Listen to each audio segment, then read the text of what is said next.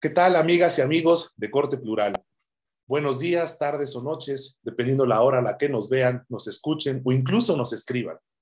Soy Daniel Horacio Escudero y les doy la bienvenida al último capítulo de esta segunda temporada de Corte Plural.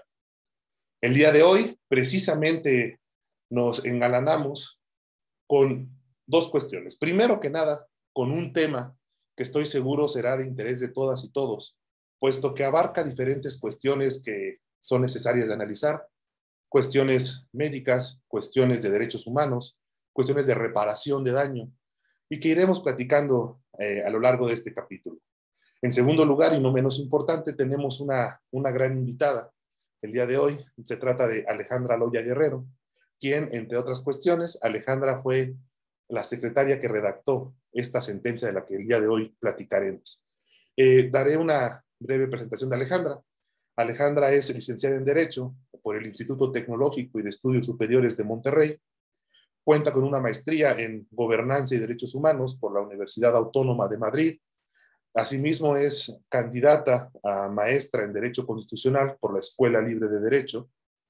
Eh, en su eh, ámbito laboral, durante 2015 eh, trabajó en la Comisión Interamericana de Derechos Humanos en Washington y actualmente, bueno, desempeña el cargo de secretaria de Tribunal Colegiado en Materia Civil dentro del Poder Judicial de la Federación.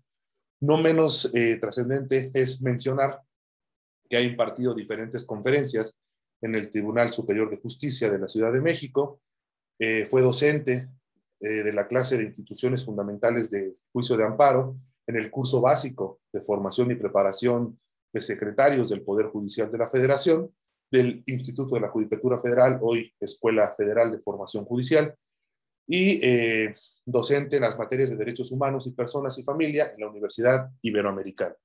Alejandra, bienvenida a la mesa de corte plural. Muchas gracias, al contrario, muchas gracias por la invitación. Y bueno, también como eh, es costumbre, no estamos solos, eh, nos acompañarán como parte del equipo Iñaki, Iñaki Mancilla. Iñaki, bienvenido a la mesa. Hola, buenos días a todos y a todas. Y Mónica Saldívar. Mónica, bienvenida a la mesa. Gracias, buen día a todos y todas. Bien, pues para comenzar la sesión de hoy, quisiera yo pedirte, Alejandra, eh, si por favor puedes darnos una presentación del tema, eh, eh, puedes platicarnos un poco de lo que vamos a, a, charlar el día de hoy. Sí, claro, miren, este, nos llegó al tribunal un asunto de una chava que acudió a un centro a someterse a un procedimiento de fecundación in vitro y lamentablemente por una negligencia médica, pues en el proceso pierde sus ovarios, lo que implica que, que pues ella ya no podía pues continuar con el tratamiento de fecundación in vitro. Sin embargo, antes de que sucediera todo esto, dejó seis embriones criopreservados. ¿Qué quiere decir? Pues congelados, ¿no? Entonces, cuando nos llega el asunto y lo, lo interesante del tema no fue solamente el, como el, el pago del daño moral, sino ver qué procedía hacer con estos embriones que habían quedado criopreservados, porque en realidad en México no hay una legislación ni nada que obligue a este tipo de empresas a criopreservar los embriones, ¿no? Mientras uno está pues de incapacidad, mientras tomas la decisión de si quieres continuar con el tratamiento o no. Y sobre todo, eh, algo que llamaba mucho la atención del tema es que es un asunto que empezó, me parece que en el 2016 y se resolvió, pues bueno, apenas lo acaba de terminar de resolver la Corte 2022. Entonces, nosotros sabemos, pues para las mujeres eso es algo súper delicado porque eh, juega con tu vida reproductiva, ¿no? O sea, biológicamente, hasta cuándo empieza a ser como un embarazo de alto riesgo, hasta cuándo se permite y todas estas cuestiones, porque bueno, les digo, no están reguladas. Entonces, básicamente lo que se hizo en el tribunal cuando nos llegó el asunto era la cuantía por la que habían condenado a la empresa era muy alta, eran como 9 millones de pesos, pero porque la sentencia no contemplaba eh, esta criopreservación de los embriones. Y al final del día lo que se, lo que se resolvió es que la mamá eh, o la, la, la, mm, persona que aspiraba a ser madre era la que tenía que tomar la decisión respecto de si quería continuar con el procedimiento de fecundación in vitro o no, Y pues bueno, esto no lo puedes hacer así que, ah, sí, ya quiero, ¿no? Necesitas tomar, o sea, las decisiones tienen que ser conscientes, informadas, lo que significaba que ella para poder tomar la decisión tenía que pasar por un proceso eh, terapéutico, porque además tenía pues estrés traumático de volver a someter un procedimiento que se vuelve y pues el miedo de no arriesgar tu vida como la arriesgaste en el procedimiento anterior. Y se condenó a la empresa que fuera ella la que pagara esta terapia, que preservara los embriones y pues bueno, al final y así era decisión de la quejosa someterse al tratamiento, pues que se lo, que se lo hicieran sin ningún costo, aunada que pues bueno, le tenían que dar otra otra doctora, ¿no? Porque pues se, entiende que no quieres que te atienda la misma persona que cometió la, la, negligencia y que, y que pues te dejó infértil al 100%. Y, y, pues ya este, se redujo la condena también a la empresa, que también fue un tema muy interesante como en temas de cuantificación del daño y, y de su reparación. Y el asunto, como se vio en todas estas cuestiones de, bueno, qué implica la reparación del daño, cuánto tiene que ser la indemnización en términos de la Convención Americana sobre Derechos Humanos y la necesidad de juzgar con perspectiva de género en todos estos temas, ameritó que fuera procedente el amparo directo en revisión ante la Corte. Y pues bueno, afortunadamente la Corte estuvo de acuerdo con nosotros y confirmó la sentencia en sus términos. Y pues ya me gustaría más bien saber cuál, cuál fue su opinión al respecto. No, sí, de verdad, eh, gracias por, por, la introducción y en este tema, pues definitivamente habrá mucho que platicar a lo largo. Eh, ¿No lo crees, Iñaki? Un tema muy interesante para discutir, un tema que podría abarcar muchas cuestiones. ¿Tú qué, qué nos puedes comentar, Iñaki, al respecto? Pues primero que nada, la sentencia sí está muy interesante, está increíble, muchas felicidades, por cierto. Está, es, es algo que de verdad a mí se me llamó mucho la atención creo que se me hace una sentencia, bueno, sentencias porque son dos, eh, justas respecto de a la, a, la, esta empresa a la que se le dice que se tiene que hacer una reparación del daño, pero también respecto de la persona gestante que se le tiene que pagar una cierta cantidad, esa cantidad creo que también se hace justa respecto de que no se hace excesiva, sino simplemente se hace una cuantificación verdadera respecto de lo que se le tiene que pagar a esta persona gestante.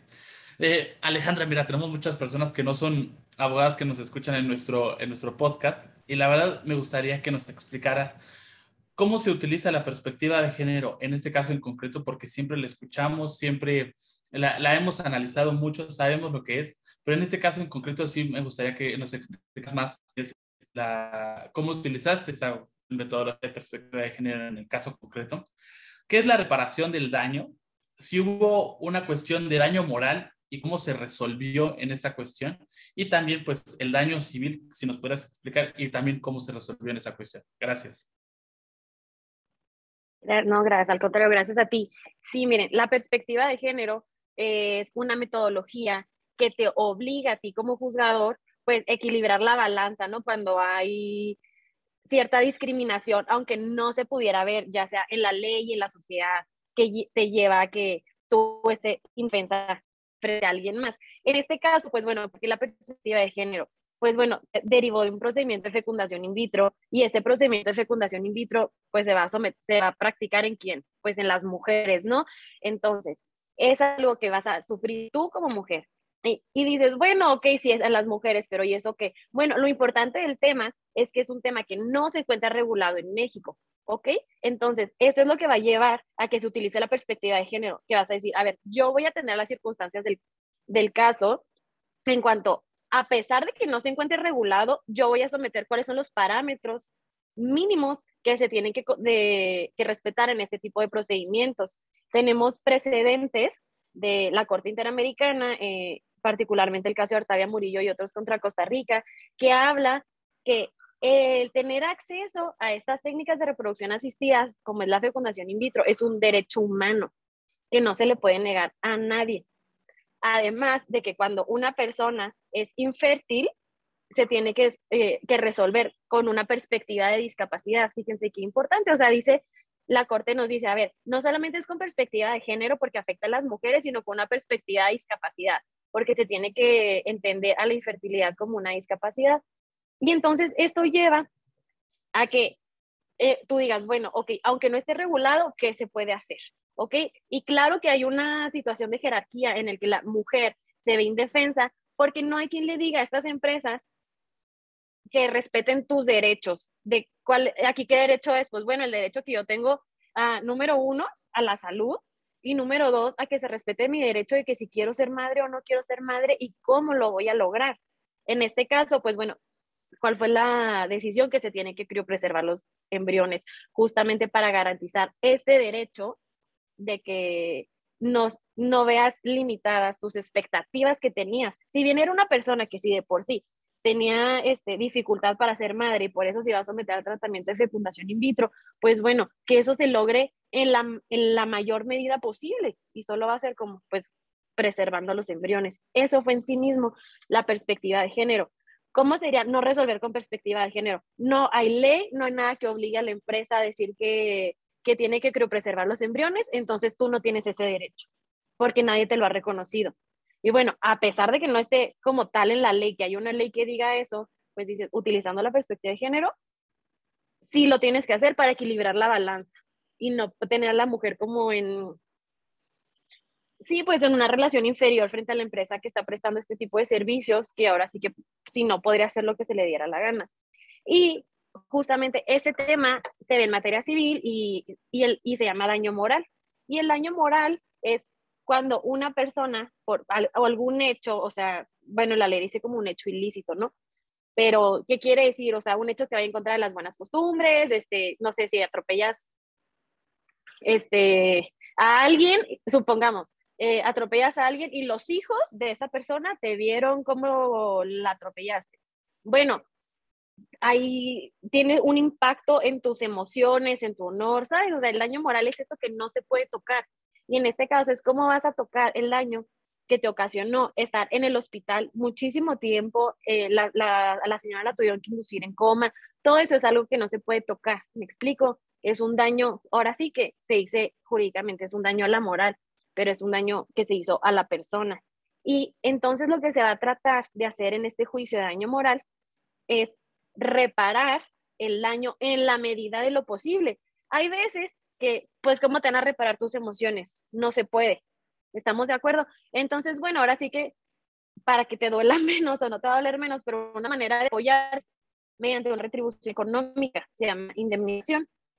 Y esa indemnización, como, como bien decían, pues tiene que ser justa, no tiene que tener como propósito que te enriquezca, sino simplemente indemnizarte por el daño que sufriste en la medida de lo posible. Y lo que sí se pueda reparar repararlo. Por ejemplo, en este caso, ¿qué sí se podía reparar? Que los embriones ahí estaban, o sea, no había perdido al 100% la oportunidad de someterse y de continuar el tratamiento. Entonces ahí es donde se trata de inclinar la balanza de que, bueno, o sea, no te voy a indemnizar como si no tuvieras embriones, porque si los tienes. Entonces, ¿qué pasó? Estabas en un procedimiento de fecundación in vitro. En este punto se sometió a la negligencia médica. Entonces, regresar a que el procedimiento se regrese hasta donde se quedó y que puedas continuar con él. Les digo, en esta etapa ya lo único que faltaba era la, implantación de los embriones, que ahora sí es nomás que te, pues ya no que te lo introduzcan en tu útero. Y es importante porque normalmente no creas que te quedas embarazada a la primera, por eso se sacan tantos embriones. Entonces, ella pues lo que tiene miedo es de que no, ¿y ahora qué voy a hacer? Si no funcionan estos embriones, ya no voy a poder hacer nada porque ya, pues ya no tengo, ya no tengo varios, ya no hay manera de que produzca más óvulos. ¿Y qué es lo que sucede? Pues bueno, eh, le da terror someterse al procedimiento. Entonces, para ayudarla a sobrellevar ese terror, pues es que se, que se condena también a la terapia psicológica. O sea, básicamente es tratar de restituir en la mayor medida de lo posible el daño que te causaron. ¿Y cuál era la otra pregunta? Ya se me olvidó. No, todo ya está. Todo. Ya, contestado. Muchas gracias. Bien, perfecto. No, sí, y justamente como menciona Alejandra, yo creo que uno de los principales, eh, como decirlo, temas cuando se trata de cuestiones de reparación de daño es cómo valorar estos daños y, de, y por consecuencia cómo repararlos, ¿no? En qué manera o en qué estándar estamos nosotros parados para determinar eh, cómo vamos a, o cómo debe proceder eh, quien causó o ocasionó este daño para que la víctima o quien sea el afectado o la afectada, como es el caso en particular, se vea de alguna manera retribuida como se menciona bien, no tanto en, lo que ya no se pudo, en lo que se, en, recuperar sentimientos, emociones o hasta cuestiones físicas, sino esta parte de, bueno, cómo compensamos tal vez eh, e, esta afectación que te causamos, ¿no? Eh, es tema interesante, ¿no crees, Mónica? Tú nos puedes comentar o platicar al respecto. Gracias. Eh, primero que nada, hola Alejandra y felicidades, la verdad, al leer el proyecto. Eh, me gustó mucho. Obviamente es un tema, como bien lo dices, no hay una legislación como tal, entonces creo que es más complicado.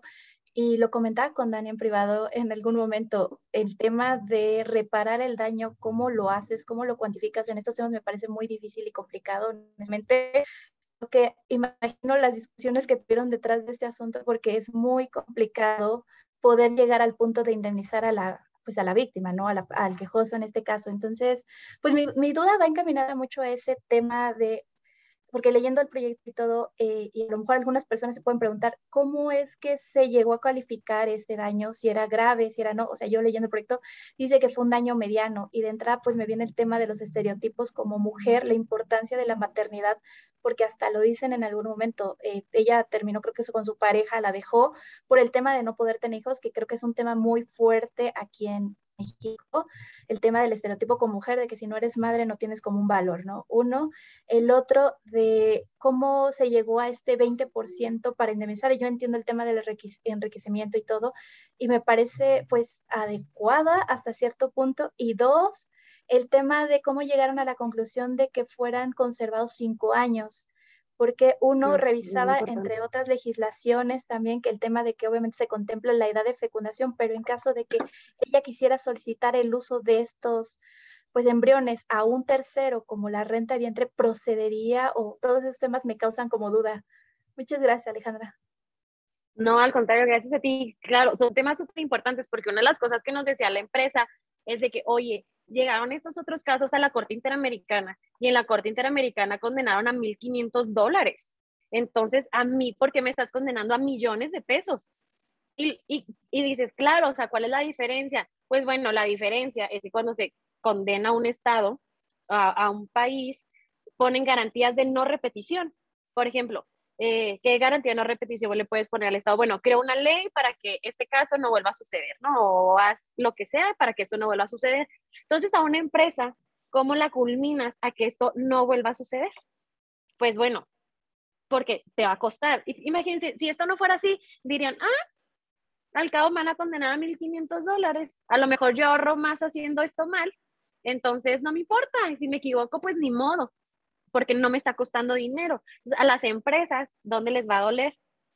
Pues en lo económico, ¿no? Entonces, a esto se le llaman daños punitivos.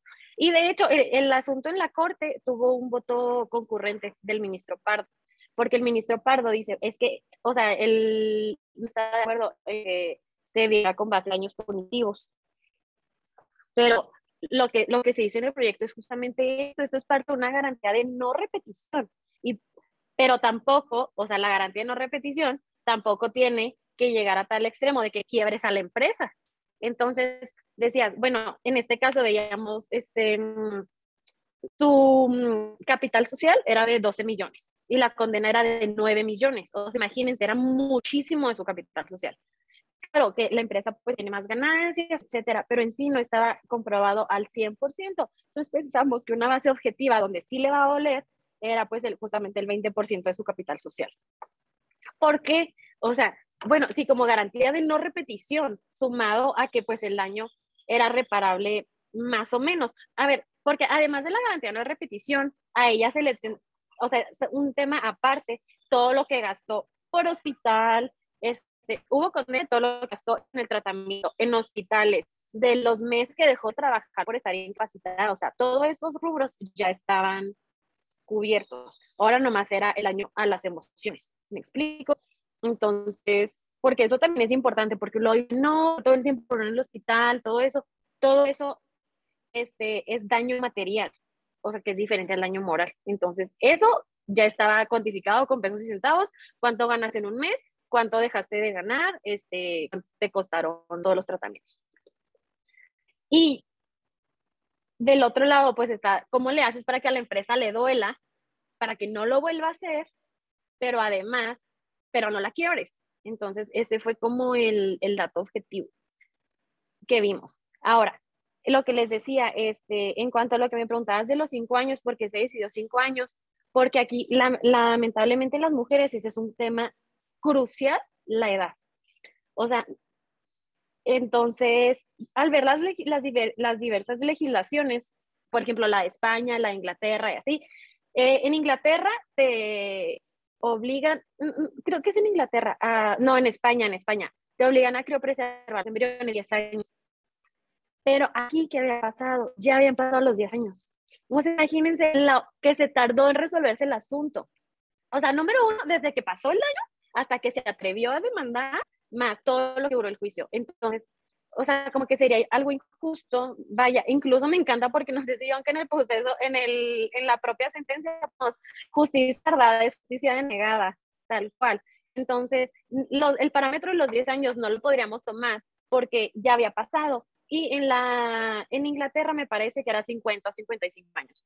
Y ella justo tenía 50 años al momento en el que estábamos resolviendo. Entonces, bueno, le quedaba un margen de 5 años según lo que se ha considerado en otras legislaciones, porque nosotros tampoco somos doctores, no podemos saber de qué hacia a los 70 se puede hacer el procedimiento, no. Más bien es como que el estándar internacional que se ha fijado los 55 años. Y decimos, pero y luego, a ver, ¿qué pasaría si, ok, se va a la corte? Porque lo más seguro es que se va a la corte, ¿no? ¿Cuánto tiempo va a tardar en resolverse en la corte? Que la verdad es que la corte resolvió muchísimo, muy rápido, pero lo, contra, lo que resuelva la corte todavía puedes este, más procesos y otro amparo o, no sé, y se puede ir este tiempo. Entonces pusimos, no, mejor que sean cinco años a partir de que la sentencia sea ejecutable, justamente para que esta dilación en la impartición de justicia no se viera reflejada en una denegación de derechos. Porque si no sería, ay, sí, qué bonita mi sentencia, aquí está, pero ¿qué crees? O sea, ya, ya tengo más de 55 años, ya no me va a servir. Este, ya pasaron los 10 años, ya no estoy, ya no estoy obligada a la empresa, ¿me explico? Por eso se, por eso se pusieron los 5 años. Y decimos en el proyecto 5 años y después, o sea, esa es la obligación de la empresa, mantenerlos gratuitamente. ¿Y qué pasa si pasan estos 5 años y ella de todas maneras quiere seguir siendo madre? Bueno, decimos, esa es la obligación de la empresa. ¿Quiere decir que se van a tirar? No, claro que no. Se va a hacer lo que la madre quiera, porque también ese es el estándar internacional que se ha fijado, este, de que solamente los padres, fíjense, este también es un tema muy interesante, que también se vio en este caso que les comenté de Costa Rica. Los embriones, ante la perspectiva de la Corte Interamericana, que esto también es lo que abre la puerta al aborto, dice que no tienen derechos humanos, o sea, no son, no que no tengan derechos humanos, más bien que no son tutelables ante la convención. ¿Ok? Entonces, era otro su tema, porque dices, bueno, o sea, el embrión es el que tiene derecho en sí mismo como a subsistir. ¿Por qué? Porque tiene el útero, o sea, no tiene ni siquiera esperanzas de vida, ¿no? Está fuera del útero los embriones preservados. Pero el derecho sí es de la madre de decidir qué es lo que quiere hacer. ¿Qué es lo que quiere hacer con ellos? Entonces decimos, después de que se acaben los cinco años, los pones a disposición de ella para que se haga lo que ella quiera abriendo la puerta a una maternidad subrogada, yo pensaría que por supuesto que sí. Que pues también sería otro tema, porque es lo que les digo, o sea, son cuestiones que no se encuentran reguladas al 100%. Pero yo sería la opinión de que sí podría ser una alternativa para ella. Sí, muchas gracias por tu respuesta. No, al contrario, gracias a ti. No, y además, eh, una de las cosas que a mí más me, me hacen ruido en este momento que lo estamos comentando es precisamente, por ejemplo, bien lo menciona Alejandra, ya hay, ya hay una gran sentencia de la Corte Interamericana, ¿no? Atala Rifo. Y, y precisamente es increíble a veces como los estados, que si bien, a ver, entendamos esta parte, no, a lo mejor no son obligatorias las sentencias, no menos que no son, no deben no ser de observancia, ¿no? Y si, por ejemplo, ya los organismos internacionales han hecho mención o han llegado a estas conclusiones, yo creo que es importante que los estados asuman una responsabilidad precisamente para, pues una, eh, proteger los derechos humanos que ya la convención eh, reconoce y en segundo lugar, pues hasta de cierta manera para blindarse y evitar que por consecuencia un asunto de una índole similar termine condenando al propio Estado, ¿no? Esto es algo que a mí me llama mucho la atención. Otra cuestión también, bueno, esta idea de la perspectiva de género, bueno, ya lo platicábamos en otro capítulo con la hoy consejera Lilia Mónica López Benítez, y con ella eh, también nos hacía mucho esta, esta idea de la importancia y trascendencia que tienen los órganos jurisdiccionales. Ojalá dijéramos en todas las autoridades que técnicamente tiene que ser así, pero hablando obviamente desde la judicatura, es una obligación eh, juzgar con perspectiva de género este tipo de asuntos y en general, hasta uno pensaría la gran mayoría de, de los que el universo nos presenta dentro de nuestra función, ¿no? de nuestra jurisdicción. Eh, ahora, yo, por ejemplo, acá me llama mucho la atención de la sentencia, una cuestión donde, y, también lo mencionamos en otro capítulo, justo el anterior, donde decíamos que cada juez es una cabeza y cada cabeza es un mundo. Eh, me llamaba mucho la atención, y de hecho lo comentaba yo con Iñaki eh, fuera de, de, foco, la idea de cómo, primero, el juez de primera instancia condena, y posteriormente la sala parece que dice, vámonos todo para atrás. O sea, no, no, no. O sea, yo creo, o considero, usa un estándar probatorio demasiado alto la sala o demasiado rígido que pues termina dando una consecuencia de revocar prácticamente toda la condena, ¿no? Y bueno, llega al colegiado y se hace una, un nuevo estudio y se, hace una, y se llega a una nueva conclusión. Eh, aquí en estos casos, bueno, ¿qué tanto, por ejemplo, puedes tú considerar que a veces y obviamente creo la, la respuesta puede ser obvia, pero si profundizamos un poco más, ¿qué tanto, por ejemplo, peso puede tener en los estándares probatorios o el, el, grado de estándar probatorio frente a cuestiones de derechos humanos que son las que se ven en sentencia, ¿no? O sea, tú aquí, ¿qué, qué, qué me podrías tú comentar al respecto? Sí, mira, a mí la verdad es que esa sentencia de la sala se me hizo muy rara porque incluso dentro de ella misma era incongruente. Decía, sí se muestra la negligencia, pero es culpa de ella. ¿Cómo que es culpa de ella? Como a mí, a mí se me hace como que cambiaron el sentido a último momento y dejaron unos párrafos muy bonitos, pero le agregaron otros al final para absorber a, la, absorber a la empresa y decir que no había negligencia médica. Y fíjate, pues la verdad es que en estos casos que son médicos, pues bueno, ¿qué es lo que más ayuda a los peritajes, no? Entonces aquí teníamos el peritaje de un médico forense, eh, un médico, no me acuerdo de qué era el otro, y uno en reproducción humana. Entonces, ¿a quién le vas a hacer caso? O sea, el estándar, pues la, la, corte misma ha dicho de que, bueno, trata de hacerle caso al que se ve que sabe del tema, al especialista, que en este caso el, el, el doctor en materia de reproducción humana, bueno, con la especialidad, ¿no? Y él es el que nos dice, oye, es que no debe de haber ni un tipo de sangrado, nunca. Entonces, el simple hecho de que haya habido sangrado ya era un dato de alarma que la doctora tenía que ver. Y la doctora, ella dice, sí, se había sangrado, incluso por eso no le pudimos implantar los embriones tal día, eh, eh, bueno, el embrión tal día, porque tenía sangrado, o sea, era muy obvio que había este sangrado. ¿Y qué es lo que pasa? Ella le escribe a la, a la doctora y lo le dice, doctora, es que tengo como colitis, como gastritis, me sigue saliendo sangre, entonces, y en base a esto, la sala dice, pues es culpa de ella porque ella fue la que dijo que era una colitis. Y lo, pues, a ver, espérate, no, o sea, ella no es doctora, tú vas con el doctor y le dices tus síntomas, me duele como colitis o no sé, pero pues al final el el doctor es el que, el que sabe cuáles son los datos de alarma, el que te tiene que decir, checar que probablemente es una infección porque no deberías de estar sangrando. Y Ah, y esto tiene que ver con la pregunta que me, que me hizo Mónica, que me parece que no le contesté, que cómo se calificaba el grado, que era medio, ¿no? O sea, el nivel la negligencia. Fue medio, porque, porque se dice que fue medio, justamente por esto, porque, leve, pues no fue, porque, porque, no, porque estuviste en el estuvo en el hospital internada muchísimo tiempo y le dio que hasta le indujeron a coma.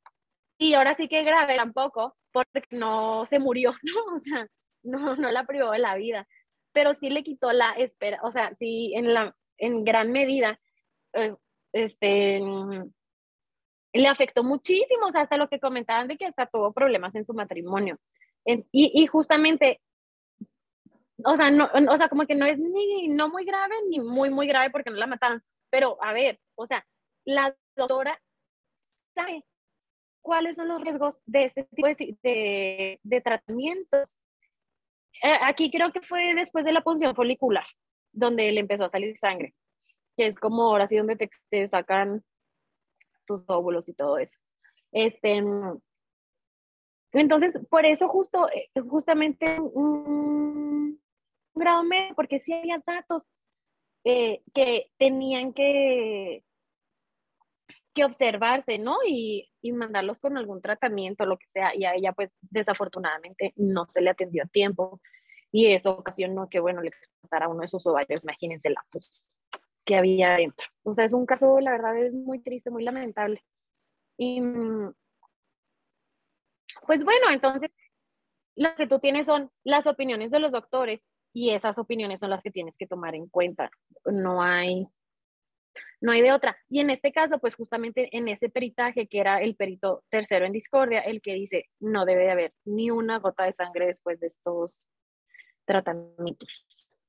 Ni lo demás, pues, porque bueno, que pues, en realidad lo único que decía que no era el perito de la demandada, pero porque pues obvio, ¿no? Que va a decir que no, que no hay negligencia, pero pues tampoco tenía ni siquiera el grado de especialidad para, para poder hacer esas afirmaciones. O, mi, o, bueno, no lo puedo afirmar, pero en el expediente no se acreditó que tuviera esa expertise. Y hasta, hasta es raro si se pone a pensar, porque si eres un hospital que se dedica a esto, pues deberías de tener doctores que hagan el peritaje con la especialidad, pero lamentablemente esto no fue así.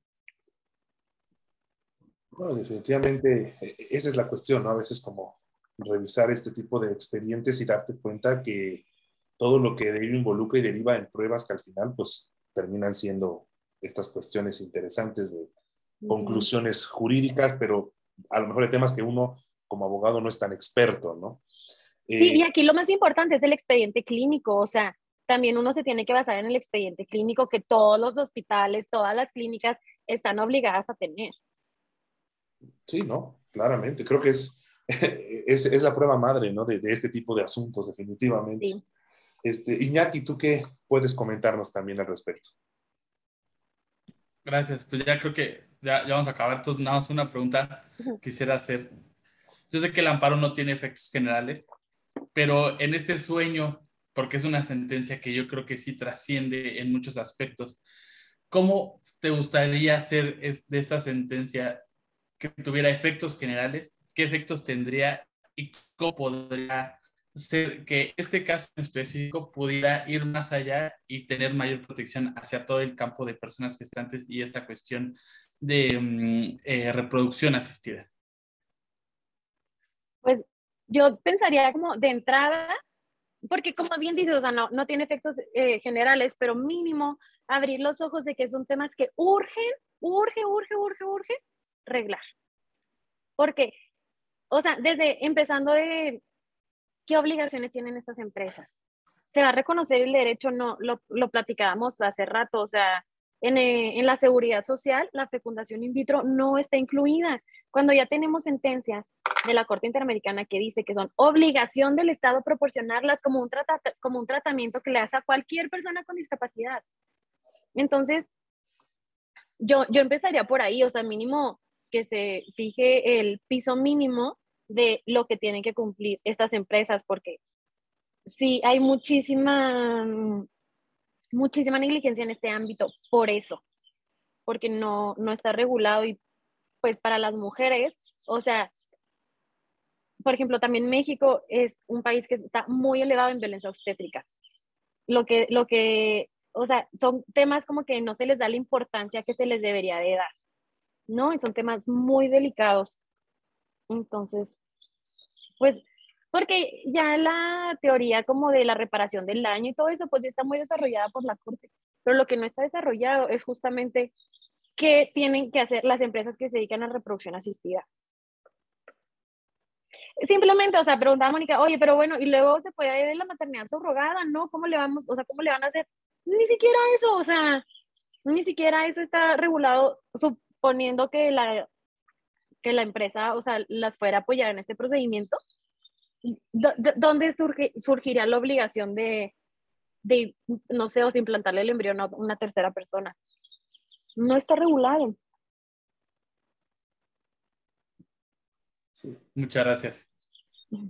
Sí, no, claro, ¿no? En esta cuestión a veces uno le gusta jugar en la mente ideas que pudieran ser, aunque el sistema no lo permita, como es esta cuestión de efectos generales, pero qué, qué interesante sería, ¿no? A lo mejor un impacto de esta naturaleza con este tipo de sentencias. Eh, tú, tú, Mónica, ¿qué, qué, qué puedes también aportar o preguntar en este caso? Bueno, creo que ya se ha contestado casi todas las dudas, honestamente, pero me parece muy importante justo que esta sentencia partió casi de nada, como bien dice Alejandra, pues no había legislación, no había nada, y en México pues estamos 2022, no puede ser que tengamos avances en este tema cuando desde años pasados, o sea, hay desde el año 2000 que existe el tema de violencia obstétrica, cuántas mujeres no las han obligado a, pues, a, ¿cómo se llama esto de las de las trompas que se las cortan precisamente en algunas comunidades sin su conocimiento y fue muy sonado, pero no se ha hecho algo, a pesar de que ya tiene bastante tiempo. En México también tenemos altos niveles de muertes de, de, bebés al nacer por lo mismo de la violencia obstétrica. Entonces, eh, sí creo que falta mucho y tal vez tenga que ver mucho con el tema de que no es importante y se conoce como un tema de violencia hacia la mujer. Igualmente me llamó mucho la atención, por ejemplo, lo que se resolvió antes los jueces, o sea, como este tema de que, bueno, sí le dio seguimiento médico vía correo electrónico, cuando creo que una atención, y lo dicen las normas oficiales mexicanas, cómo debe cumplirse esta revisión médica, el expediente y todo, me llamó mucho la atención el que consideraban que sí, después que no, me pareció un poco revictimizante, opinión personal, y aquí sí me gustaría pues una opinión de Alejandra, eh, porque lo veo así de que pues todos fueron hombres los que resolvieron. ¿Hubiera sido diferente en que fueran juezas, en que hubieran sido magistradas? ¿Hubiera existido que diferencia? Sinceramente yo creo que sí, sobre todo este, en la reparación del daño, como en la, en la suma, en la cantidad, porque les digo que bajó muchísimo. Porque luego una como mujer sabe la importancia, yo creo que por nuestra propia cultura, todo, o sea, pues sí, nos, nos, nos educaron pensando como que la cosa mayor, como más te vas a realizar en tu vida siendo mamá, casi, casi, ¿no? Entonces, para una mujer, o sea, frustrarte ese sueño, siento que es algo súper, súper, este, súper fuerte, que a lo mejor un hombre no le no lo podría entender porque ellos no los educaron desde chiquitos que nacieron para ser padres. Entonces, no, no, sé, no, no, quiero generalizar, pero igual no está en el impacto si te dicen que Ay, no puede papá, ¿no? Y para una mujer, sí. Entonces, una mujer, o sea, te puedes imaginar cuál fue el grado de dolor, ¿no? Para efectos de la cuantificación. Yo pienso que en eso hubiera cambiado un poco, que hubiera, que hubiera resuelto, resuelto perdón, eh, pues una juzgadora. No sé ustedes qué opinan o piensan que no. Yo, yo opino lo mismo. Creo que a pesar de que se hace una cuantificación de, justa para la empresa, sin embargo, creo que es una actividad reiterada que hace si pone ese riesgo a otras mujeres. Y creo que sí debió ser un poquito mayor al tema, honestamente, porque yo como mujer lo veo como algo más grave que mediano el daño, ¿no? Precisamente por cómo nos han educado y precisamente porque siempre estamos con el reloj de que ya estás llegando a cierta edad y es más difícil. Entonces creo que sí es un tema importante que faltó considerar yo creo que por el tema, como tú lo dices, de los hombres que no están educados en eso. Pero me parece un gran, gran antecedente, o sea, creo que es muy bueno y creo que fue muy bueno que tú lo resolvieras porque al ser mujer tienes más empatía con la persona. O sea, me parece este tema de los cinco años muy lógicos. yo lo vinculo un poco al tema de las víctimas, de que se les da este periodo de reflexión y un poco de que ella sane y ya decida, ¿no? Entonces me pareció muy interesante y creo que de aquí se puede partir un poco ya buscar una legislación, ¿no? Sí, ya saber, el, el, o sea, el proceso a mí me sorprendió.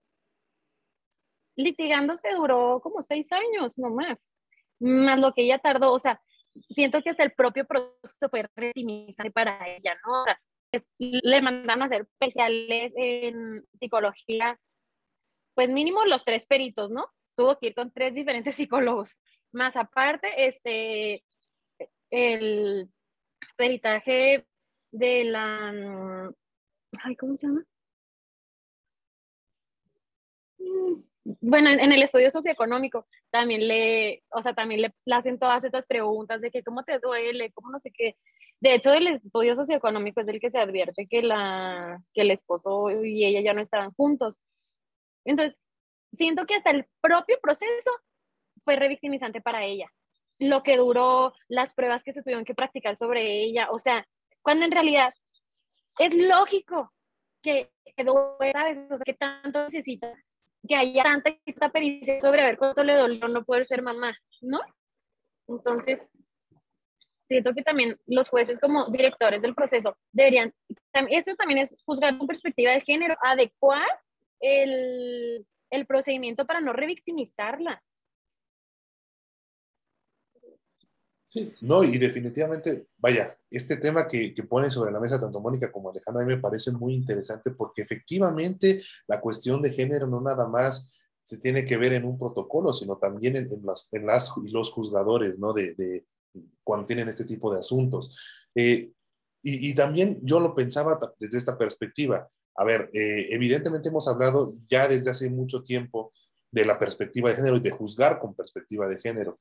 Eh, incluso yo creo también a, raíz de la reforma en materia de derechos humanos del año 2011, eh, pues también hubo o se ha intentado este cambio de, chip en, los juzgadores, hombres y mujeres, eh, particularmente hombres precisamente, porque algo muy cierto que se menciona es que el sistema patriarcal o la manera en la que fue educado, estamos educados en este país, pues sí refleja a final de cuentas hasta en una cuestión jurídica, en una cuestión social, en una cuestión política, económica, cómo se cómo permean estos machismos, cómo permean estas, estas ideas donde hay roles definidos para la mujer, para el hombre, y, tienen, y parecen que se perpetúan y hasta se normalizan. ¿no? Eh, hoy eh, yo considero que estas herramientas precisamente que se han dado sobre los protocolos, sobre incluso los propios eh, jurisprudencia, los precedentes que la Corte sienta, etcétera, eh, ayudan a que, si bien es cierto, tal vez aquellos jueces que sean un poco más eh, eh, pues, textualistas, originalistas en su idea de interpretar la norma, pues puedan ser asimismo más, no sé si flexibles, pero con un espectro distinto de resolución de este tipo de asuntos, ¿no? Este planteamiento, yo me acuerdo que Mónica me lo, me lo decía y yo también generé esta duda si hubieran sido mujeres, se hubiera resuelto distinto. Y yo, ahora yo haría la misma pregunta, pero en otro sentido. ¿Y si hubiera sido otro colegiado con tres hombres, se hubiera resuelto de la misma manera? O sea, bueno, mi colegiado sí es de tres hombres. Ah, por eso te digo, eh, o sea, eso es lo que digo, esta sentencia se resolvió por tres magistrados hombres. Y si hubiera sido otro colegiado con tres hombres, hubiera sido incluso una resolución similar o, también, o, digo, volvemos al punto, ¿no? Estamos en, en cabeza de, en una cabeza que cada cabeza es un mundo. Entonces, eh, pues qué interesante realmente es este, pensar que se pudo llegar a una conclusión de este nivel, que hubiera sido también en otra lógica, pues sí es cierto, pero bueno, llegar ya a esto gracias a protocolos o precedentes que ya se han ido marcando a lo largo de, desde yo creo 2011 o incluso tal vez antes algunos, eh, es trascendente, ¿no? Como el impacto que tiene la justicia no sé, eh, tú Iñaki, ¿qué podrías también opinar respecto a este tema? Sí, yo, yo creo que, bueno, como lo han venido diciendo, ¿no? Yo creo que las mujeres hubieran resuelto de una forma distinta. Yo, yo sí, la, verdad, sí, sí considero y desde un, un, inicio creo que si lo hubiera hecho desde una juzgadora el momento uno, creo que sí hubiera trascendido al impacto, ¿no? Eh, hubiera resuelto más rápido, ¿no? aparte, ¿no? O sea, de esa teoría de los legal justice, de que esos aspectos este, eh, externos a, la cabeza de un juez sí verdaderamente sí impacta al momento de, eh, de, estudiar un caso, ¿no? Eso de que si el juez llegó de malas va a resolver de malas, definitivamente, si llega de buenas va a resolver de buenas, definitivamente, ¿no? Entonces también la perspectiva, la experiencia de cómo también cómo se analizan los casos, creo que sí es algo muy importante y por eso más que nada la perspectiva de género debe ser y mayor, debe seguir tomando mayor trascendencia en todos los casos, ¿no? No solo es una cuestión de discriminación o no discriminación, sino simplemente sí debe ser un análisis completo dentro de todas estas sentencias.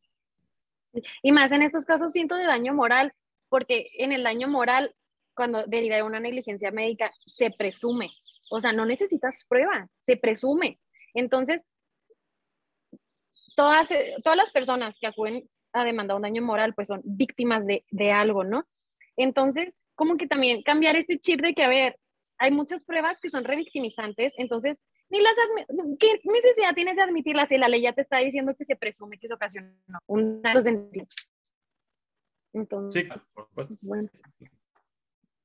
Exactamente. Dentro de los objetivos que nosotros tuvimos en esta segunda temporada de traer invitadas e invitados que aportaran una, aparte de su conocimiento y su expertise, pues una charla a la mesa que pudiera ser nada más interesante para la propia mesa, sino para el auditorio que nos escucha, es ese precisamente, que eh, estemos en, este constante eh, entendimiento de los asuntos que se resuelven día con día, no nada más en, la Suprema Corte, que por lo general son los que más escuchan, sino también demostrar cómo en los tribunales de justicia cotidiana, que también son federales, o sea, los juzgados de distrito, los tribunales unitarios, próximamente tribunales de apelación y los tribunales colegiados, también existen este tipo y también existen eh, sentencias que son trascendentes y que impactan además en el orden social.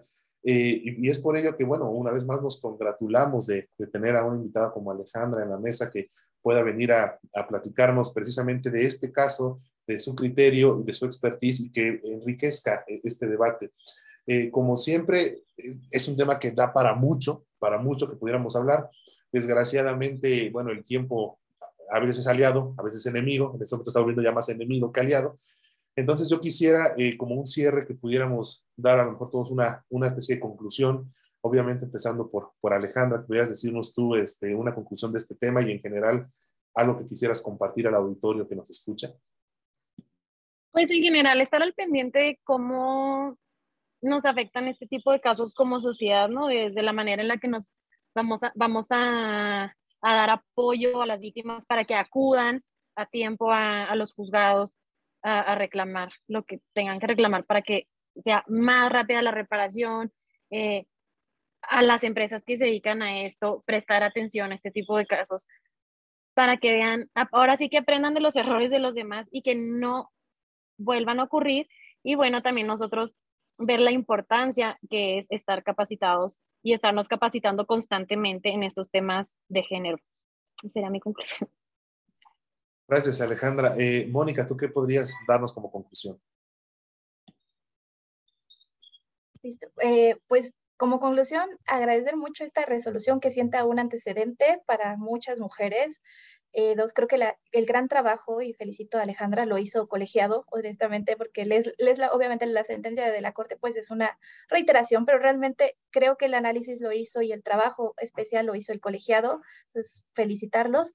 Eh, y me parece que igual, como dice Alejandra, uno no perder la empatía con las víctimas, o que en este caso, por ejemplo, cuando se resuelve, creo que a veces se nos olvida mucho que estamos hablando de personas, no de expedientes, números, y sobre todo en el tema de reparación, ¿qué, ir enfocarnos en lo que pide la petición de la, de la víctima, porque no, no, lo, no lo mío va a ser solo el dinero y eso creo que a veces lo perdemos de vista de que va a ser solo el dinero lo que te va a reparar, no necesariamente, a veces puede ser una disculpa pública, a veces puede ser el tema de aquí en específico de mantener sus embriones para darle esa posibilidad a futuro de ser mamá, Creo que sí va a ser muy diferente cada caso, pero creo que es importante analizarlos desde otras perspectivas y sobre todo desde la voz de la víctima. Y me parece muy interesante este tiempo que se le da, como dicen las víctimas, de reflexión para pues sanar, ¿no? El tiempo que sea necesario y poder tomar, como dijo Alejandra, una decisión pues ya bien este, analizada y con información, ¿no? Entonces me parece que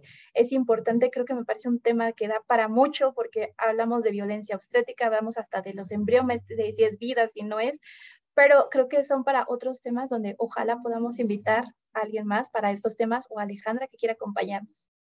Gracias. Eh, definitivamente me allano a todo esto. Eh, Iñaki, ¿tú qué puedes darnos como una conclusión de, de todo esto?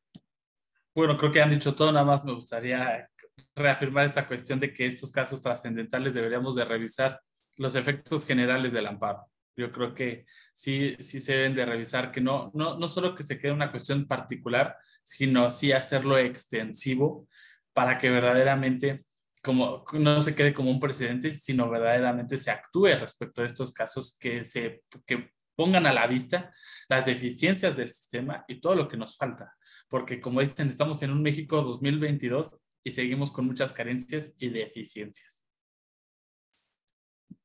Esto es real, esto es real, eh, ya, ya lo escucharon de esta mesa, ya lo escucharon de todas y todos los que estamos aquí platicando de esta sentencia.